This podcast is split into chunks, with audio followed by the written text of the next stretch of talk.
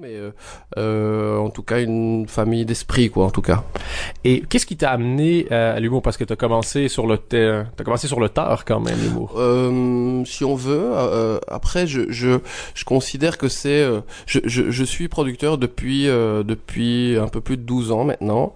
Euh, j'ai j'ai travaillé à différents niveaux dans l'audiovisuel et, et puis pour euh, pour Franco Dragon, euh, un des créateurs du Cirque du Soleil, euh, qui est un peu vraiment mon premier mentor. Et puis ensuite, euh, l'humour, euh, j'y suis venu euh, de part et, et, et l'his- l'histoire et la vie vraiment d'un producteur, c'est c'est un- une addition de frustration en fait, mais de, de saine frustration. Genre de pas avoir été lui-même artiste ou euh, Non, absolument parce- pas. Ça c'est le old school producteur. Complètement. C'est cliché Alors là, l'artiste raté. Non, non, à l'inverse, à l'inverse, je ne me considère aucunement euh, comme comme un artiste.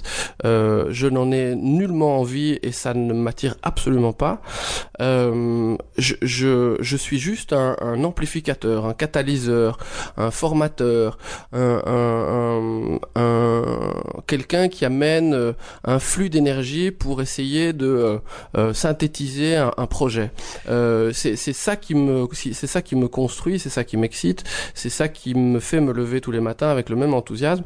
Donc je je je c'est ça mon boulot. Et l'hu- et l'humour été un, un- un- une rencontre euh, et puis c'est c'est devenu euh, pour moi euh, euh, effectivement on était dans à un moment en, en Belgique où euh, il, y avait une génération qui avait envie de de, de naître euh, et, et qui avait besoin peut-être d'un accoucheur euh, un peu alors très humblement à mon niveau c'est une, une, une jeune enfin cette génération là Tu es la sage-femme de la farce.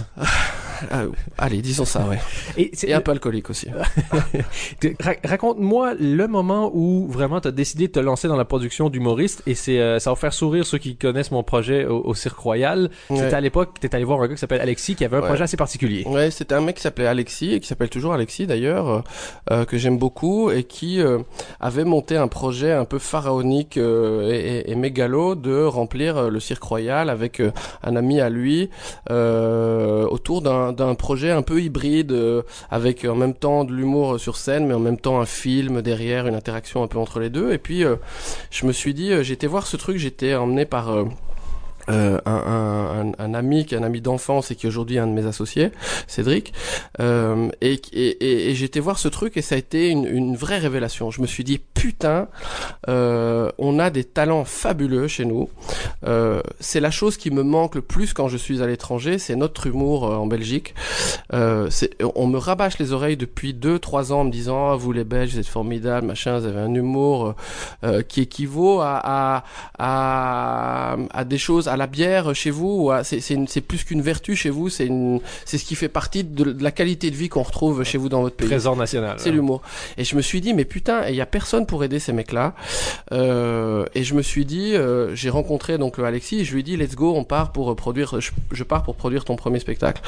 Et euh, je l'ai fait en parallèle de mes activités euh, chez, chez Dragon. Et puis, euh, On en reviendra d'ailleurs chez Dragon, Ouais. mais euh, déjà, où t'as trouvé ton argent pour faire ça? Parce que c'est chouette d'avoir des rêves, mais c'est- famille un peu riche? Non, des- absolument pas. Euh, je, je viens ni d'une famille euh, hyper aisée, une famille normale. Euh, j'ai jamais rien reçu euh, de la part de personne, ni subvention, euh, euh, ni subvention familiale, ni subvention d'État. Donc, euh, je revendique ça et j'ai été chercher l'argent où il est, c'est-à-dire dans les banques. euh. Ok, donc t'as pris un risque aussi personnel Ouais, en ouais. disant j'y crois assez pour pouvoir mettre Ouais. euh, ma Et, sur le et une partie de mes économies aussi. hein. Et j'ai- Et j'ai sur ce premier pro- projet, j'ai euh, sans la jouer euh, Candice en famille, j'ai perdu tout. Donc, euh, ce qui aurait pu euh, me, me refroidir. euh, Ça peut être décourageant. ouais. Et, euh, et, le, et le deuxième, c'était qui? Alors le deuxième, c'était une rencontre en deux temps. La première avec Alex Vizorek et la deuxième avec avec Walter. Et en parallèle de ça. Juste derrière, un mec qui s'appelle Cody, euh, qui est un ami d'enfance en fait, euh, euh, et qui, euh, pareil en fait, frustré de le voir déblatérer les, les meilleurs discours de mariage du monde, je lui ai dit maintenant c'est terminé ça, je te, je te, je te monte sur scène et puis tu, tu vas faire la même chose pour tout le monde quoi. Et euh, donc ça s'est passé en, en même temps. Ces trois mecs-là, je les ai rencontrés vraiment sur un même timing. Et, et, et c'est le moment où j'ai quitté mes, mes activités précédentes. Donc il fallait vraiment faire un choix. J'étais devenu en partie de de, euh, de d'activité chez Dragon. Euh,